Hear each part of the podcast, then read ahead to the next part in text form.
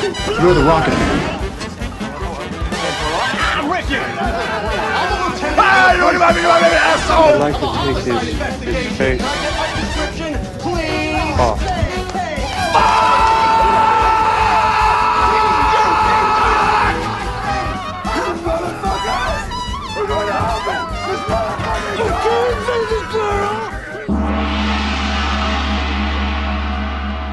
KKKKK, vai começar o Nicolas.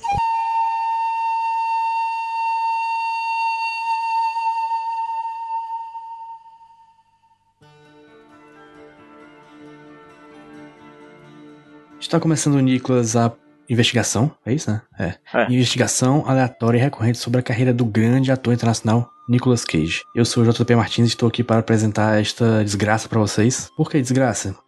Porque às vezes a gente sorteia uns filmes que é uma desgraça, né? Assim, não tem, não tem como rodear isso não, é uma desgraça. Pra mim, pelo menos, não sei pra vocês. Apesar de eu, de eu geralmente ser o otimista aqui nesse, nesse podcast. Infelizmente não serei hoje, mas isso é spoiler. Estou aqui hoje também com o Pedro PJ Brandão. Eu aqui, diretamente do futuro, onde Babu Santana não somente ganhou o Big Brother, mas atualmente está no seu segundo mandato como presidente do Brasil. Esse é o mundo ideal. Eu não entendi porque o PJ tá no futuro, a gente não, mas tudo bem. É, também estou aqui com o Roberto Rudinei. Tá não? Não, oi, oi, desculpa, eu me perdi aqui. eu tava concentrado tentando decifrar as figurinhas do G-Show pra votar na Marcela. Para de votar, macho. Excelente. O podcast mais democrático da podosfera brasileira, hein? Aqui você tem poder de voto. Macho, pode votar, mas depois da gravação. Não sei agora não. Relaxa um pouquinho. O, o, o bom é que o Rudinei datou o programa aí porque a gente tá gravando esse programa tipo um mês antes. É verdade, né? Eu não tinha me tocado. A Marcela saiu em 2020, a gente tá o podcast em 2023. Também estamos aqui com ele que vai e volta, Eduardo Porto. Caralho, que honra. É simplesmente inenarrável o prazer de estar aqui. Tô muito É feliz. um sonho, era? Um sonho, um sonho, um sonho total. Eu lembro quando o Eduardo falou que se pudesse é, pedir pra Gugu realizar um desejo, seria gravar com a gente. Isso. Gugu, Gugu. O no seu quadro Sonho Maluco. Aquele Sim. mesmo quadro em que a fã do Agnaldo Timóteo que quase que morre, né? Na verdade, era o táxi do Gugu. É, o Dudu tava falando que era o dele gravar podcast Nicolas no banco de trás enquanto o Gugu estava na frente fazendo blackface. Exatamente. Só não foi o filme que eu queria, mas tudo bem, a gente trabalha com o que a gente tem. Nunca é, Dudu. Nunca, é nem nunca pra é, gente. nunca é. Nenhum filme você quer. Essa é a verdade. Essa é a verdade. E pra começar aqui este podcast já em clima cageano, venho trazer aqui o PJ que vai trazer o seu Cage Fact. O que é o Cage Fact? É o fato sobre a vida e a obra de Nicolas Cage, que não tem nada a ver com os filmes. PJ. Eu disse que eu tô no futuro, né? E eu vou voltar ainda mais no passado. Vou trazer uma notícia de 2008, 12 anos atrás. Uma notícia que eu fui pesquisar especialmente porque eu sei que meu amigo Dudu, que está aqui com a gente hoje, consagrado, gosta do famoso esporte bretão, do- da famosa pelota, do jogo de futebol. Maravilha, maravilha, gosto sim. Você é um grande fã.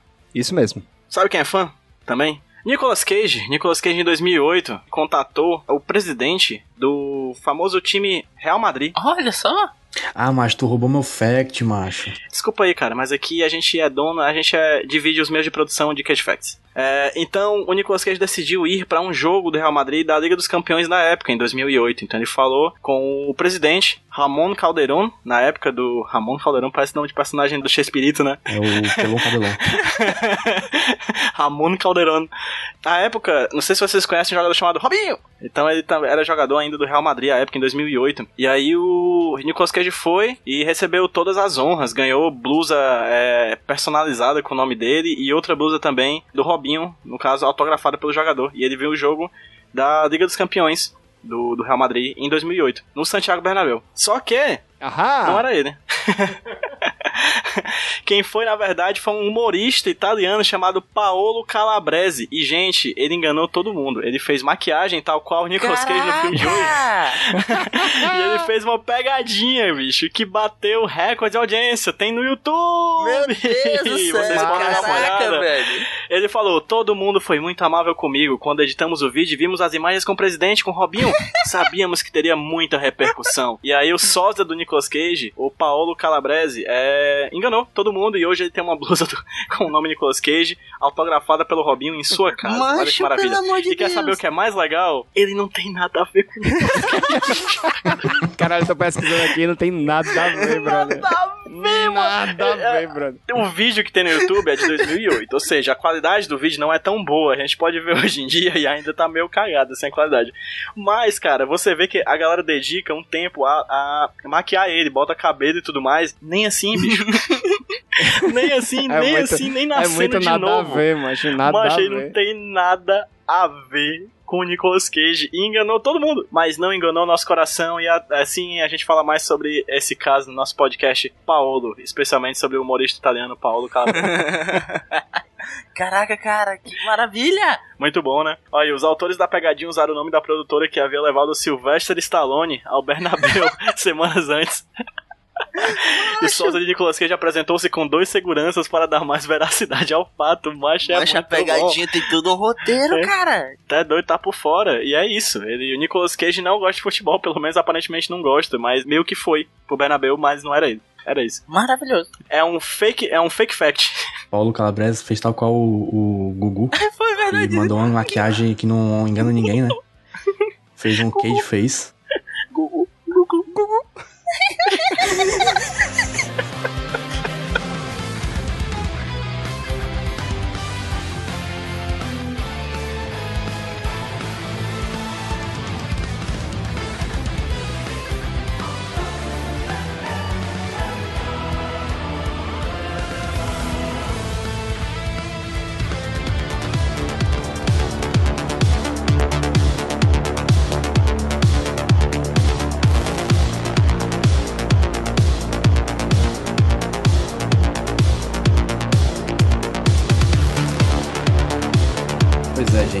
Anoiteceu. O que, que se faz quando anoitece? Se A vinga. lua trai a gente. Ah. É, a gente se vinga da lua, que nos traiu, e também de terroristas marxistas, como o Nicolas Cage fez em Vingança ao Anoitecer, filme de 2014, é, dirigido por Paul Schrader, que é uma desgraça. É, o é a minha, meu resumo, meu review. Tchau, gente, até semana que vem.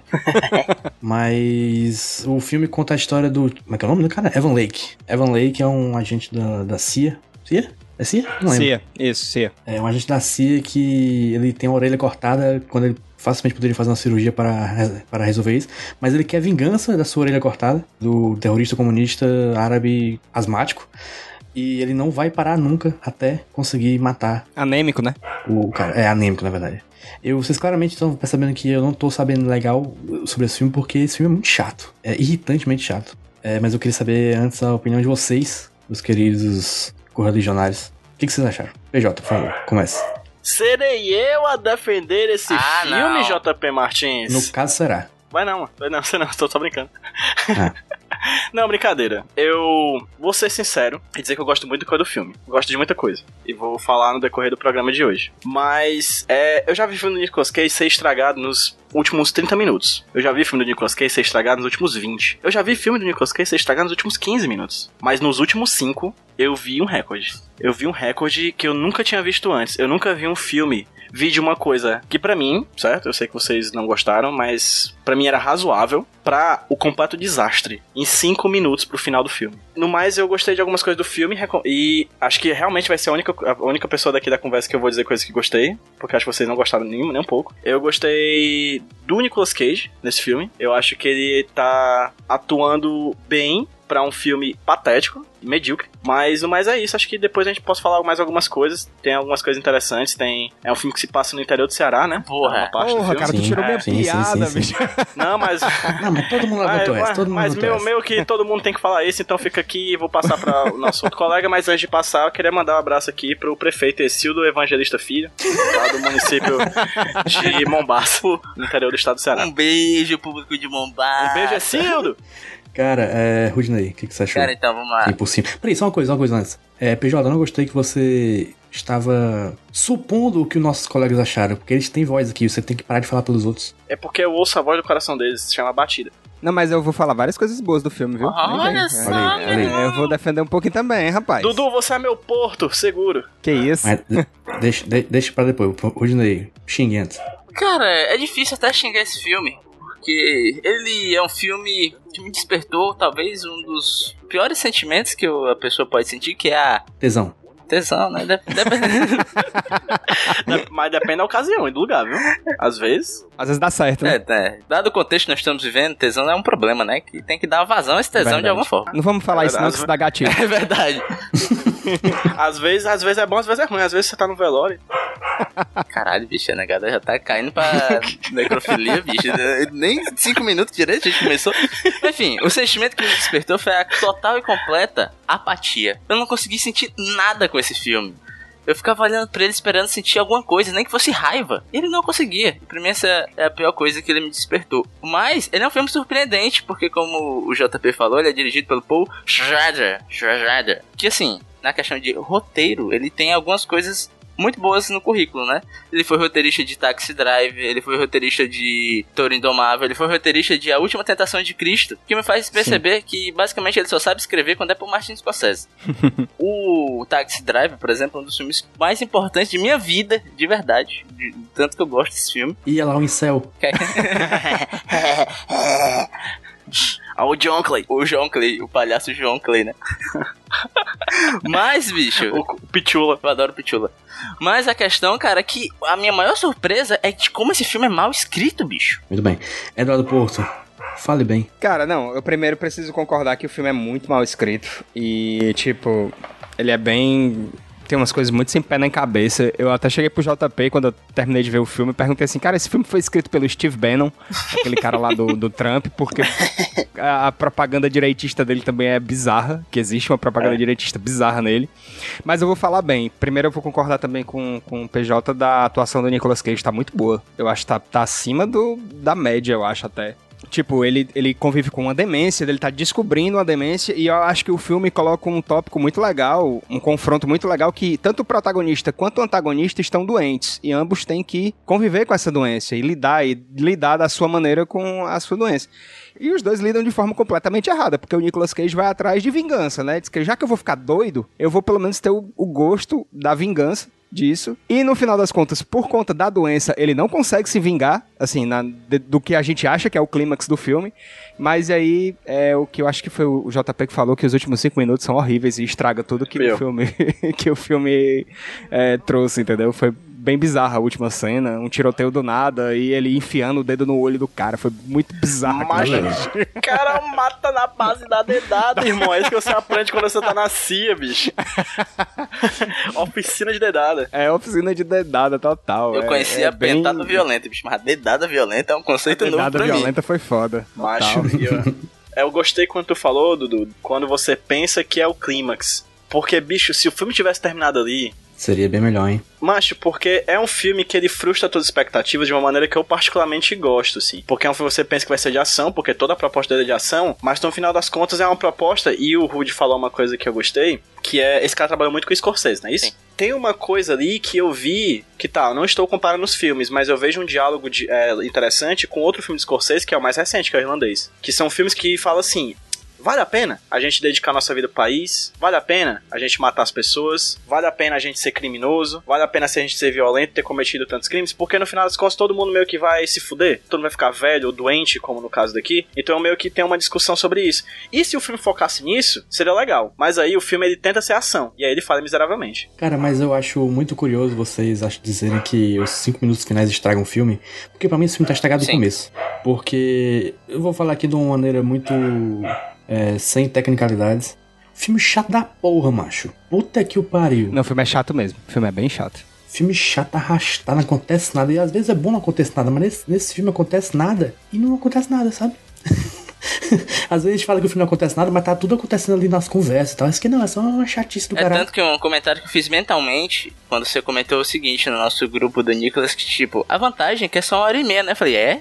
Mas pense numa hora e meia demorada, viu, irmão? É, é uma hora e meia demorada. cara, é uma hora e meia demorada ali. Eu acho, pelo menos pra mim, o ponto que eu vejo como o maior foco dessa chatice é na relação dos dois mocinhos da história, entre aspas, né? Que o Sim. Nicolas Cage ele tem um relacionamento com outro amigo de trabalho.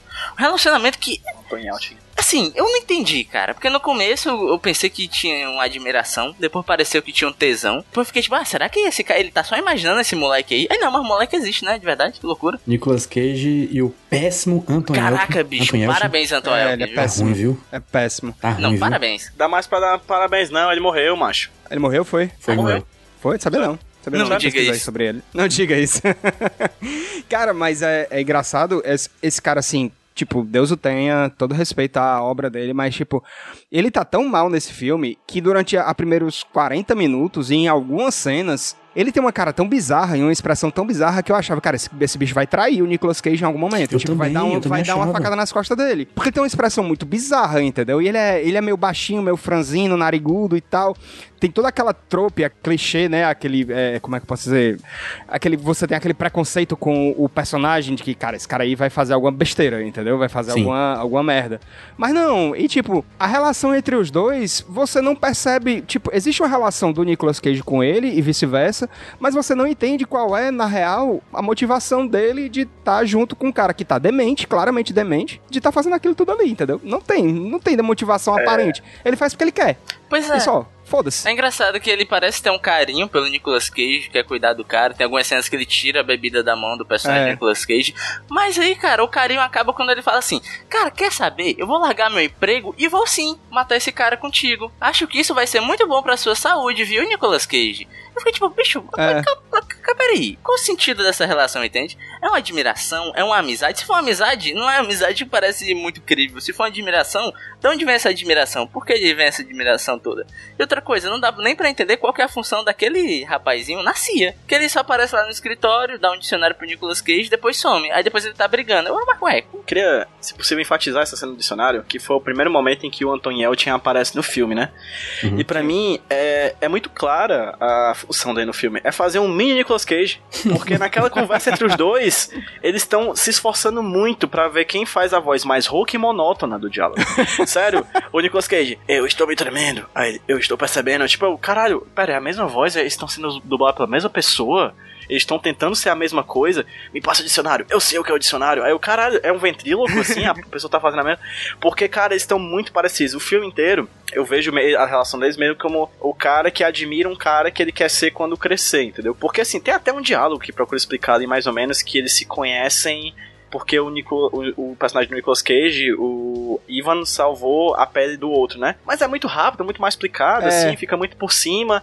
E aí você tem que imaginar que foi uma coisa gigante. Enfim, é, é um filme que ele, ele economiza bastante em coisas que ele deveria se esforçar mais. Enfatizar, assim. E, assim, exatamente. É muito superficial, né? Exato. E enfatiza coisas que não deveriam ter sido enfatizadas, assim, as bobagens. Essas bobagens, é, estilo, estilo alt-right americano, é uma coisa que é absurda, assim, bicho. Aquela cena dele no, no, no escritório do diretor, cara. É que ele fala, sua cabeça tá Deus. tão socada dentro da bunda do Obama que você não consegue ver nada além da merda dele, mas eu até adicionei aqui como um cage moment, mas um cage moment raça para um caralho, assim. Sim, é reaça pra cacete. O filme todinho e, tipo, um dos diálogos finais com, com o antagonista, com o terrorista lá, é, é totalmente assim, como se. Marxismo cultural. É marxismo É. cultural. Eles meteram o marxismo ali.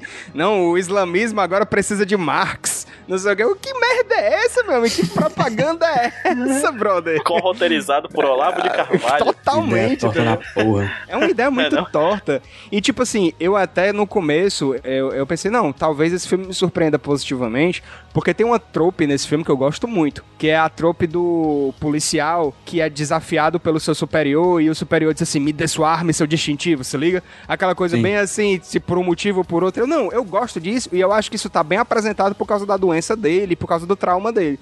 Mas desanda de uma forma, tipo, escorrega numa merda, daquelas que você cai de costas na merda, entendeu? É, é muito, é muito errado. Mela tudo, né, mano? Você mela tudo, você fica puto. E tu tem que pegar um ônibus depois e todo mundo vai olhar pra tu todo cagado ali de uma merda que não é tua, entendeu? É desse Aí tu jeito, chega em é. casa, aí tu pensa que vai ter acolhimento é, familiar, mas aí a tua família A começa a rir da rindo tua cara tua também. É. É, sim, aí você vai ser chamado de um cagão quando chega na escola no dia seguinte. Olha, aí É você vai ter que bicho, é gastar horrível. vários dinheiros com terapia, bicho. É triste, eu sei. É foda. É. E toda vida que tu fala isso com o teu terapeuta, ela, ela dá uma risadinha que tu percebe. que ela tá É, sim, sim. Aí você vai desenvolver síndrome do intestino preso, vai ter que ir uma coisa, bicho. É enfiar, velho. Ei, mas eu queria pegar uma frase do PJ, que ele falou que o filme foca em assuntos que deveriam ser o foco, né? Por exemplo, você vai passar muito tempo com o Nicolas Cage e esse rapaz. A relação deles é importante. Vamos construí-la e mostrar por que que esse cara é importante para esse outro cara e vice-versa. Em vez disso, eles colocam alguns elementos que dá aquela sensação do pra quê? Por exemplo, o romance com a, aquela jornalista lá em Budapeste que ele vai, né? Bucaré. Sim. Bucareste. Bucareste. desculpa. Que cara, como o. Como é que é o nome do meninozinho que morreu? Antônio. Bom, Como o Antonielti. Antonielti O Milton. é um Esse é o Milton. O Milton. Antônio Elton. Como é que esse cara é inconveniente? Do nada ele puxa. Não, mas aí, que- quer dizer que você se pegava, né? sexo, sexo, sexo sexual. Uma, uma das funções de um filme é, é meio que fazer você passar a sensação de realidade pras pessoas, né? E cara, assim, isso dá, dá aquela assim, o roteirista não botou a mão na cabeça e parou pra pensar, será que alguém vai iniciar a conversa com uma pessoa que ele nunca viu na vida desse jeito? Eu acho que tem. Aí, tipo, toda essa relação com essa mulher começa lá tal, ele vai. Diz o Nicolas Cage que foi importante na vida dele, eles parecem se gostar, mas só parece porque eles falam que se gostam, né? Nada é demonstrado pra gente. E depois ela, ela é descartada do mais absoluto nada. Eu fiquei, ok, tá. Por que, que você me apresentou essa personagem? Por que, que você me fez passar tanto tempo com ela se você vai descartar ela desse jeito e ela não vai ter nenhum significado pra narrativa do personagem de Nicolas Cage? A mesma coisa ao médico. Como o médico sai do filme é de uma maneira extremamente bizarra. É a cena que ele diz assim, tipo, pronto, agora nada vai acontecer com você. Aí ele dá, ele faz um chill assim com o dedinho, cara. Que coisa horrível. Eu pensei que não. bom, é vai acontecer é alguma merda. Ele vai ser morto, a mulher dele vai ser morta, alguma coisa assim. Não, não acontece nada. Ele realmente sai dali e não aparece mais no filme. E aí, caraca, caraca, a gente tá muito. O roteiro desse programa tá perfeito. Porque a gente falou de Gugu e maquiagem ruim. E aí entra o elemento Gugu desse filme. que o Nicolas Cage assume, assume a personalidade do médico com a maquiagem, bicho. Sim. Terrível. Alexandre Molon, bicho. Lázaro pra caralho. Nada a ver um com o outro, nada a ver. E, o- e, o- e o pior é a justificativa pra, pra troca de, da lente, né? Porque ele não queria usar lente de contato, porque a- tem diferença no. Aí, ele, não, você vai usar esse óculosinho aqui que é, tem uma cozinha neles. E aí, o Nicolas Cage fica lá, tipo, com um óculos semi-escuro, que dá pra ver que, é o, que é o olho dele é verde ali por detrás. E pronto, entendeu? Não tem nada, nada, Ele nada. bota um, bota um transition já era. Translations. Um transitions e pronto, entendeu? É nesse momento que você não tem suspensão de descrença pra acreditar nisso. Você tem que matar a sua crença, entendeu? É. Você tem que extirpar a sua fé. Quarentena de descrença. Cara, é, você falando assim, você acha que, que é culpa de quem? De quem a culpa, sem dúvida, é do, do diretor, porque ele é diretor e roteirista. É, Ok, É. É 100% dele. vocês concordam, né?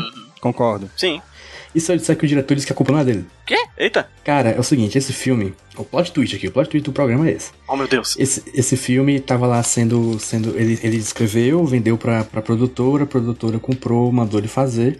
Só que enquanto ele filmava, ele percebeu que o filme que ele queria fazer era outro. Como assim? Quer dizer, depois que ele filmou, ele percebeu, hum, isso aqui dá pra mudar, tem que fazer umas coisas diferentes. Então ele fez um- uma edição que a produtora não aprovou. Ah, não. Aí é, a produtora falou: Não, gente, ó, a gente comprou um roteiro tal, a gente quer que você faça o filme tal, por favor, faça isso. Aí ele ficou puto, fez umas trocas de e-mail lá e disse assim: Não, foda-se, vocês vão embora. Ele foi embora. Só que ele então, não podia tirar o nome dele da direção do filme, então ficou lá o nome, o nome ligado à né? produção. Só que ele, ele fez é, postagem no Facebook com ele, o, o Nicolas Cage, o Anton Elton e, o, e aquele cara, o diretor do Drive, o Nicholas Winding que ia ser o diretor original do filme, com a camisa que tinha lá o termo de não depreciação do contrato, que é o termo que proibiam eles de falar mal do filme. Caralho. Ele, ele escreveu assim na, na, na postagem: Perdemos a batalha, o filme foi tirado de mim, reeditado, trilhado e mixado sem meu envolvimento. Aí tem essa foto, né? Aí também o diretor de, de fotografia disse que fez umas coisas com cores diferentes, que na, na edição final não foi tudo mudado. Foi uma putaria. Aí lançaram o filme, etc. Em 2017, três anos depois, o diretor ele fez uma edição nova do filme, não oficial, com os DVDs da filmagem original, Caraca. Porra, queria ter Porra. visto esse. que é um filme novo chamado Dark, é, que só pode ser visto em três museus do mundo, lá nos Quê? Estados Unidos. Virou arte. Isso. É, ele, mandou lá para um museu, para um arquivo de filme não sei o que, e etc. Só que em 2018 ele soltou o torrentão na internet, então tem o filme Dark, pra quem vê, que Ei, bota pela na lista descrição é uma putaria, porque é esse, é esse filme aqui, só que mais louco, mais psicodélico, e aparentemente não é muito bom também não. Peraí, peraí, peraí, peraí. Então você tá me dizendo que o Paul Schrader é o Zack Snyder que deu certo. Isso, ele fez o. Ele soltou o Shredder Cut. Release the Shredder. Release the Shredder, Shredder Cut. Fez o Shredder Cut e deu certo. Um acho Puta muito bom. Eu jurava, Jota, que tu ia juntar as histórias e dizer que o diretor desse filme foi, na verdade, o humorista italiano Paolo Calabrese. Do nada, assim. Do nada. Mas assim, é, é, as, as justificativas dele foram basicamente técnicas, né? Que foi a mixagem e a edição. Mas eu duvido que, que conserte o roteiro bosta que foi e as atuações bem medíocres do resto do Não, não, assim. não, não conserta isso. Mas tem uns e-mails ali dizendo assim que, tipo, ah, porque eles pegaram nossa arte e mudaram tudo. Os Ah, produtores foram da puta, não sei o que, assim. Cara, eu acho que ele viu, ele viu que aquilo ali ia dar uma merda. Ele tava filmando e viu, cara, isso tá uma bosta. Eu vou botar a culpa em qualquer outra coisa. Foi, mas foi tipo isso, ele percebeu, ele percebeu que o filme. Não, não, ele, não, ele, não disse que- ele não percebeu que tava uma bosta, mas ele percebeu que o filme que ele queria fazer era diferente. Era um filme bom, né? Falando, hum, e se eu fizesse um filme bom, hein, man? É mesmo. E só uma curiosidade, esse filme ia ser dirigido pelo diretor do Drive, que é o Nicholas Winding Refn, e estrelado pelo Harrison Ford. Caralho. Aí sim, hein? Ia melhorar. Não. Eu acho que a atuação cansada do Harrison Ford ia combinar muito. Esse né? rapaz depois fez Drive e nunca mais fez nada de bom. Pois é, eu. eu tu, tu falou que o filme é psicodélico e tudo mais, né? Eu acho que o meu grande problema com o filme é porque ele tenta ser uma coisa que ele não consegue ser, assim. Quando é- cara, sério, olha só a proposta, a coisa que, que o, o Dudu pontuou e que eu acho que é a coisa que eu mais gosto no filme, que é uma coisa que me lembra, como eu falei, o irlandês. Pô, é um filme sobre pessoas que já estão há tanto tempo tentando se combater e no final das contas percebem que não vale de nada aquela É. luta. Pô, fantástico o conceito, fantástico. Mas aí você tem que criar uma parada CIA, uma parada espião. Você cria um filme extremamente globalizado, um filme americano sobre um cara americano que encontra pista em Bucareste sobre um terrorista nige- nigeriano escondido no Quênia. E esse cara toma saque com o Anthony Elchin, que é, sei lá, russo. Então, tipo, pra que, sabe? Pra que isso tudo? Vamos fazer uma coisa mais concisa, um, um- um terrorismo domiciliar, De assim, várzea.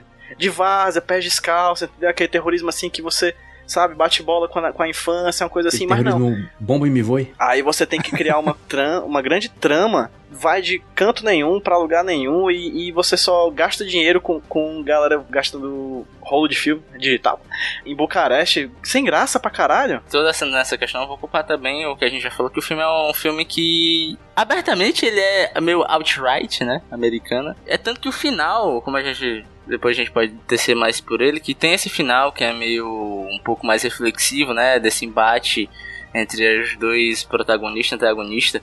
Só que parece que, tipo assim, peraí, cara, a gente tá falando sobre um agente da CIA. O agente da CIA vai largar de mão o objetivo dele. Ele que, no começo do filme, começa falando que eles estão ali, né? Ele fala pra uma turma de. Parece estudantes, galera que quer entrar pra CIA, que eles estão ali porque eles são homens de valor, que vão fazer a CIA ressurgir das cinzas da queda do muro de Berlim.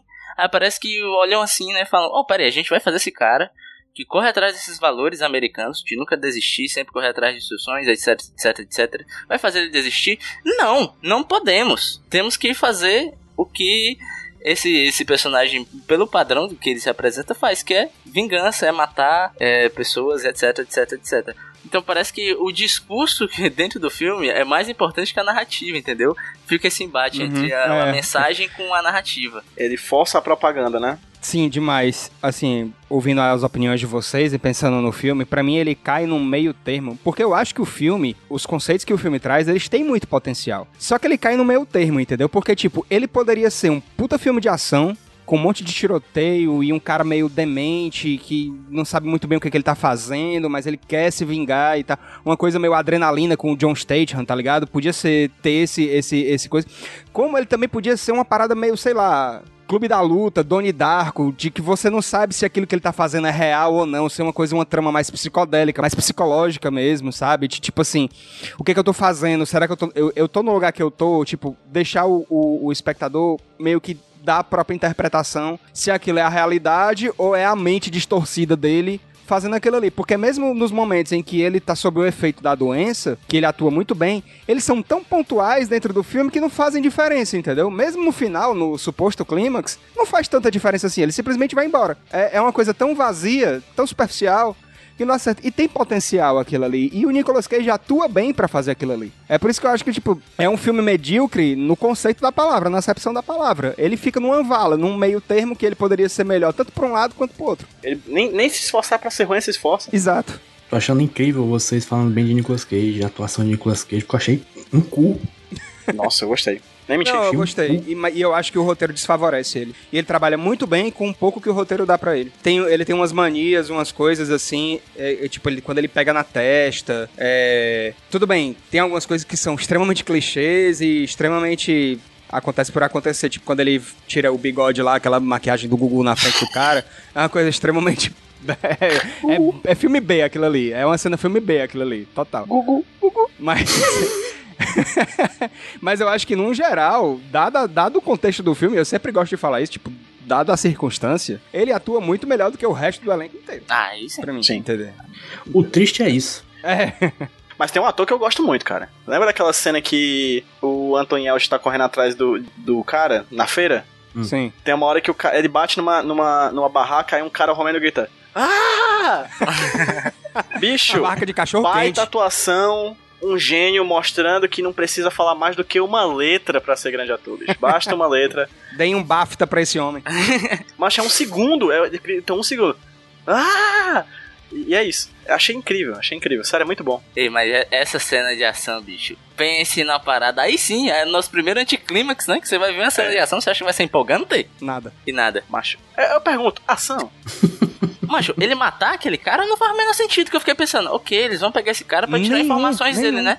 Aí mata o cara, macho. É, Isso, isso até isso reforçou pra mim que o, que o personagem do Antônio ia ser um traidor. Sim. Eu pensei que Eu ele também. queria esconder informação e tal. Exato, exato. Eu pensei isso na hora. Tipo, a cara que ele faz. Fora que a cena todinha é muito tosca, muito mal executada. Tipo, ele aparece cortando, aí depois a edição corta pra cara do, do, do Anthony Elton lá. E quando volta, você não vê mais o corte no pescoço do cara. Você vê a gola, a gola rolê subindo e o sangue no chão, entendeu? É só isso. É só E já isso. estancou, né? Já Rapidão. estancou rapidão, tá Ela ligado? tem uma coagulação muito rápida, bicho. Muito boa a coagulação dele. A lâmina entra, tipo, um centímetro no pescoço dele e jorra sangue. Ok, tudo bem, a gente releva isso aí. Mas, tipo, depois você não vê mais o corte ali. E, tipo, muito sangue. Tem sangue na, na roupa do cara, tem sangue no rosto do cara. Muito tosca, aquela é muito mais aquilo ali. Isso aí entra no problema de efeitos especiais desse filme, que também tem o chroma key do Chapolin, que acontece algumas vezes. Ah. Quando ele chega no interior daqui, né? Quando ele chega em Mombasa. O... o- Nossa, é isso mesmo, quando ele tá dirigindo em Mombasa, cara. É, Pelo amor de exatamente. Deus. A agência da Guanabara, assim. E outras coisas também, tipo aquela cena de ação no final com, com uns tiros aleatórios no final, na piscina. Nossa, É. macho, aquela assim da piscina pra frente. Não, é muito. O- o- macho, não, não, é uma, não é uma ladeira, não. É uma Macho, e falésia. outra coisa, ó. Ó, o vilão, ele é escrito como... Caraca, velho, o bicho é, é tenso, viu, man? Não- conseguimos pegar o cara, velho. Olha só como ele é foda. Aí, bicho, o cara tem, sei lá, duas capangas. Que porra é essa? Sim. Não é, mas. Mas, Pelo amor de Deus, mano. Eu acho que enfatiza, Rude, a coisa da falta de objetivo do protagonista, do Nicolas Cage. Então, tipo, ele tá querendo muito um cara, sendo que o cara só tá, tipo, esperando a morte. Tipo, ele tá ansioso pra se vingar de um cara que o próprio diretor da CIA fala: bicho, só deixa ele morrer, só deixa pra lá. Mas não, ele tá com uma ânsia de vingança que. É boba, porque o cara tá pra morrer. Essa é coisa. Ele não faz já, já não faz atentado terrorista há mais de 20 anos, porque ele supostamente tá morto. Né? Ele realmente tá esperando só a hora da morte. Mas aí o Nicolas Cage, não, eu sou bichão, tenho que ir atrás desse bicho. Por quê? Porque sim. Só É, porque sim. É, exato. Porque eu sou má. E- Então quer dizer que esse é mais um filme que poderia ser resolvido com terapia. Total. Mas qual, qual filme do Nicolas Cage não é, né, amigo? Não sei qual filme em Hollywood não é, né? Terapia e cirurgia plástica pra consertar a orelha já era. Esqueci, né? É, menino. O cara ganha tão bem na CIA, né, mano? Não, tipo assim, acho que a primeira cena que ele levando um monte de paulada na cabeça, aquilo ali é totalmente fora da realidade, porque ninguém leva tanta paulada na cabeça. Tudo bem, ele ficou demente, mas ele, ele ainda conseguia exercer funções, entendeu? Ele ainda era uma pessoa, assim, que aparentemente conseguia ser um, um cidadão, né? Exercer funções na sociedade. E, e, cara, ele tinha ele, que sair maguila dali, mano. é, total. Ele, não, ele, e ele fala, ele concatena frases normalmente e tal. E ele, tipo, recebeu uma sequela que apareceu muitos anos depois. E. Beleza, ele pode ter um transtorno pós-traumático daquilo ali que realmente aparece, mas fora isso, o desejo de vingança dele é por ele mesmo, entendeu? Não existe um segundo fator motivador. Ele ainda tenta falar lá pro, pro chefe dele, lá, o diretor da CIA, que ele, ah, não, é, é porque é, é um cara que executou pessoas, matou gente no país, não sei o quê, mas nada, tipo, e ele não tem mulher, ele não tem filhos, que você também poderia colocar um- um- uma pitada a mais ali, também não, não aparece nada, entendeu? É uma vingança por vingança, sem motivo nenhum. É só vingança. E ao anoitecer. E ao anoitecer. Sendo que nem é de noite. Exato. Não tem uma de Caralho, é verdade, né? O Nicolas Cage vai se vingar de tarde. no fim da tarde. Na tarde, assim. Golden Hour. né? Podia ser vingança na Golden Hour. Podia ser assim. Seria muito mais legal.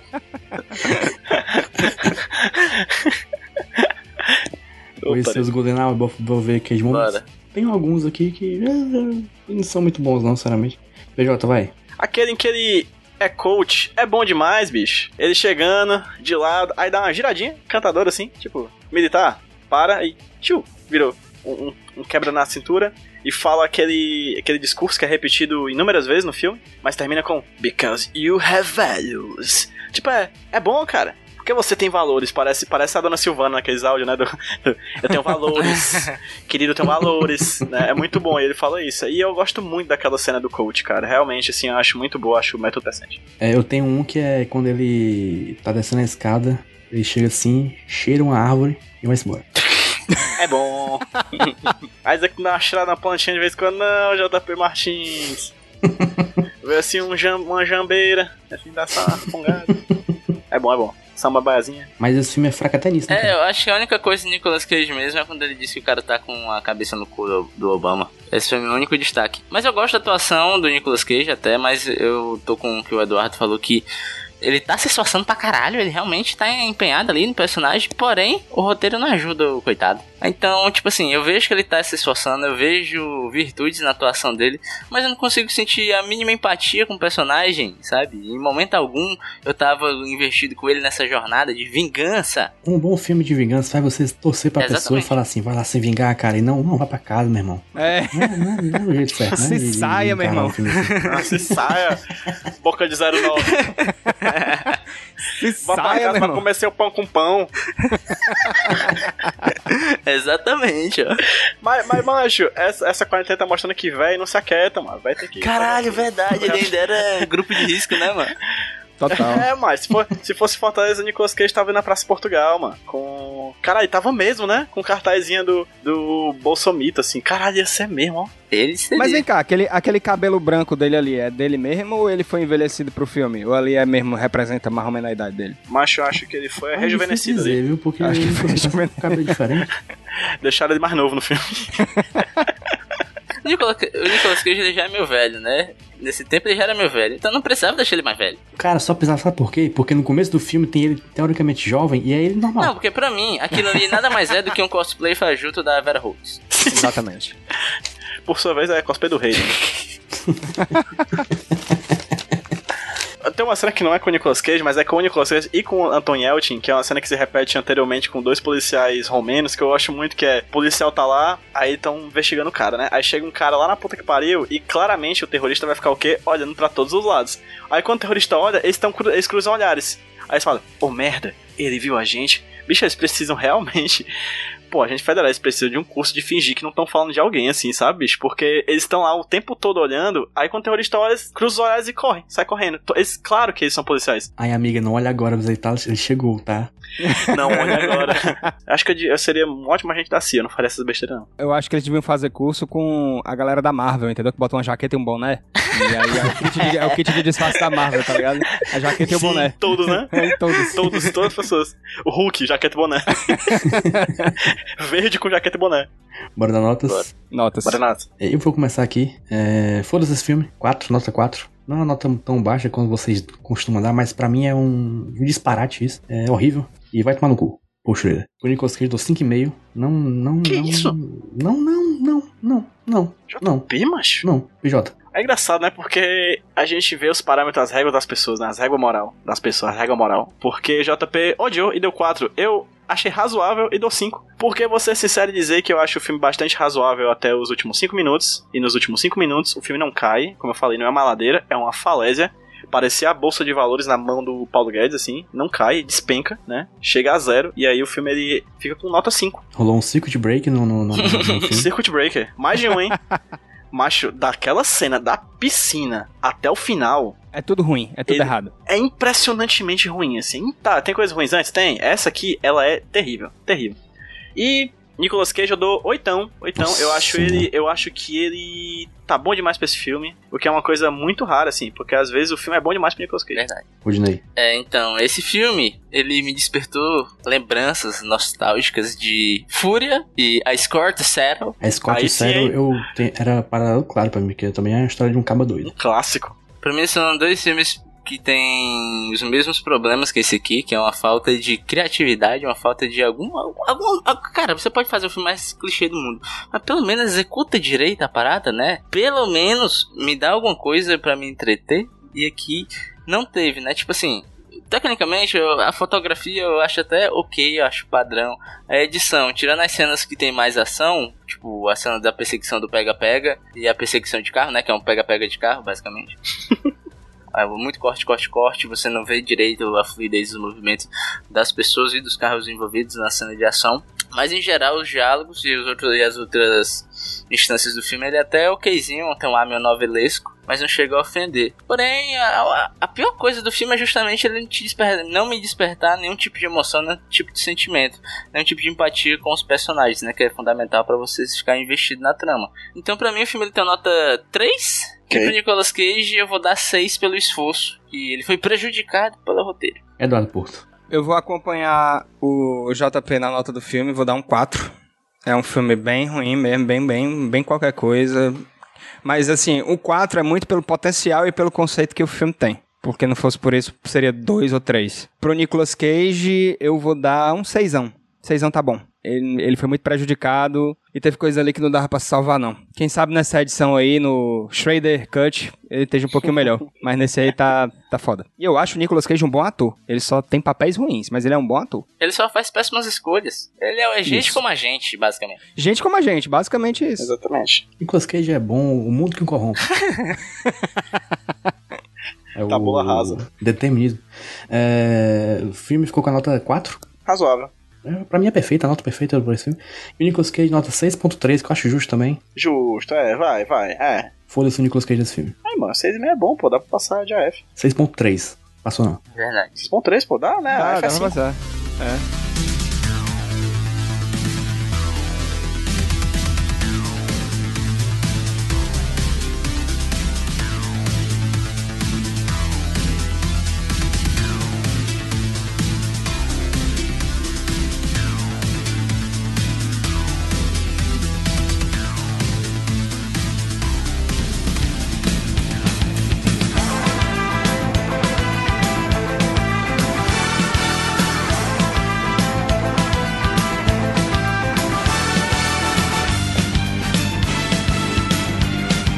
Estamos agora com um bloco mais peculiar desse programa, que é o Só Porque Tem Cage no Meio, que é onde indicamos algo só porque tem Nicolas Cage envolvido no meio de, alguma de algum modo peculiar. Rude. É o seguinte, queridos amigos. Eu estou numa missão de continuar iludindo o Felipe Teixeira. Já gravou aqui com a gente. Ele disse que eu sou um leitor voraz, só que é, é tudo ilusão.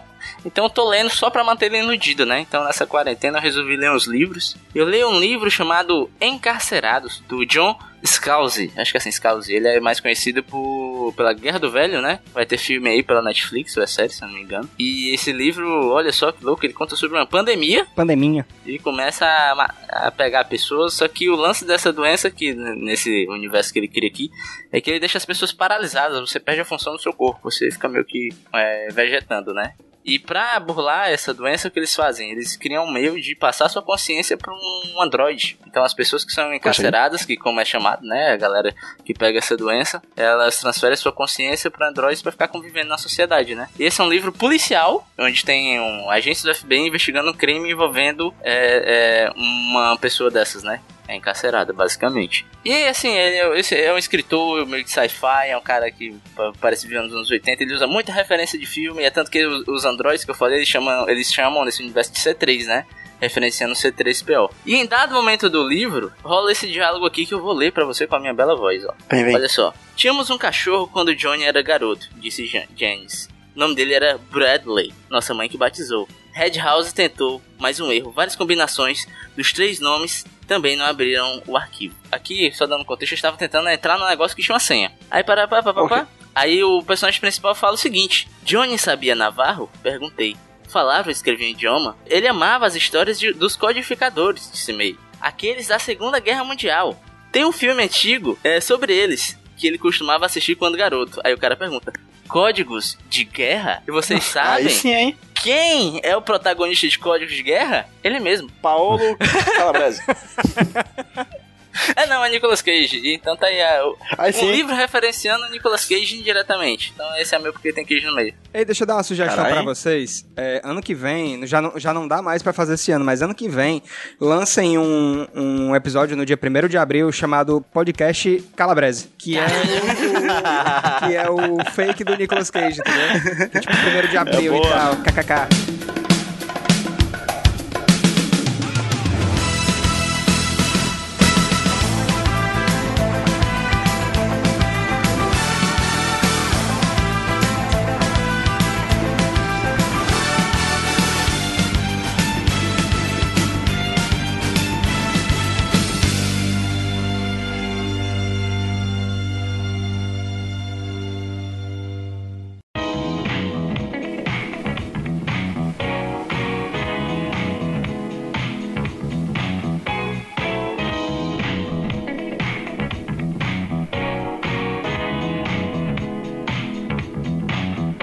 Estamos agora jabazinhos. É, primeiramente, quero dizer que o- a campanha para ajudar as meninas está rolando. Tá lá os links no post. Ela tem uma doença grave que precisa de ajuda para tratá-la. É, quem puder, contribua. É, jabás, PJ. Gente, pra me seguir lá no Twitter, arroba PedroPJBrandão. Fico lá falando mal do governo, que é a minha função principal nesse mundo.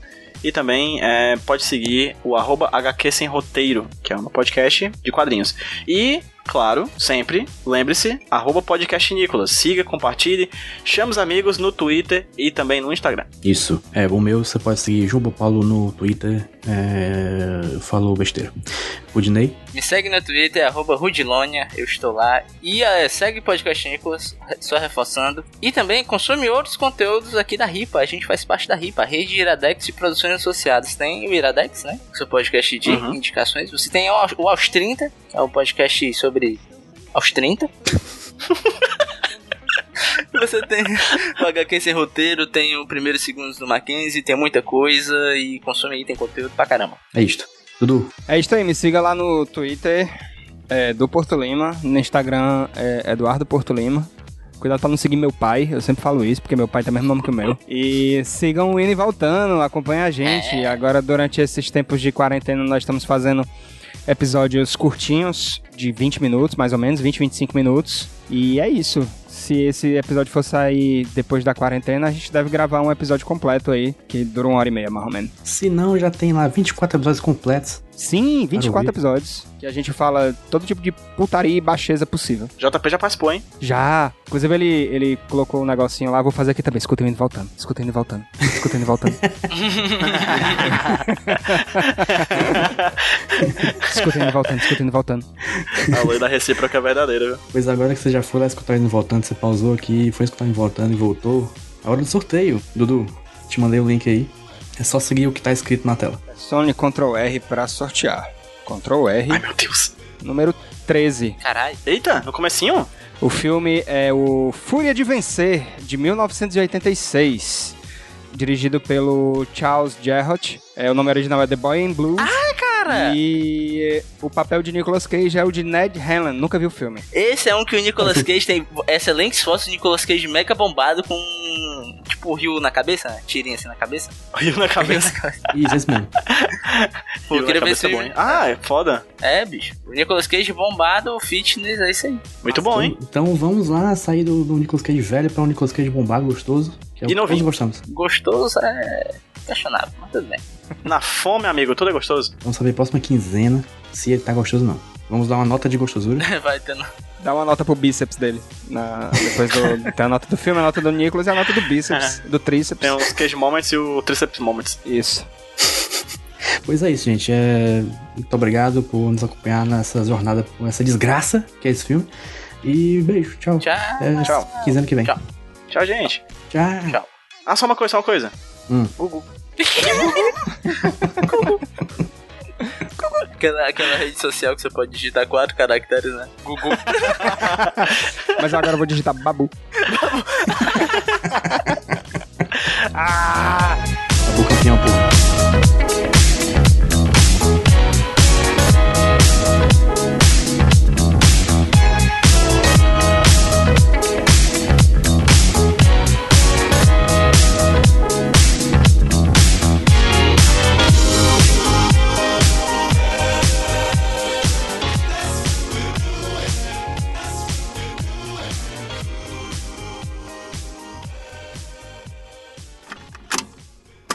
Eu sou o Rudinei e eu editei esse podcast. Eu sou o JP e eu sonorizei ele. Você pode ajudar o Nicolas compartilhando com seus amigos. E dando 5 estrelinhas no iTunes. Ajuda a gente, por favor. Deixe o seu recado depois do bip. Tchau!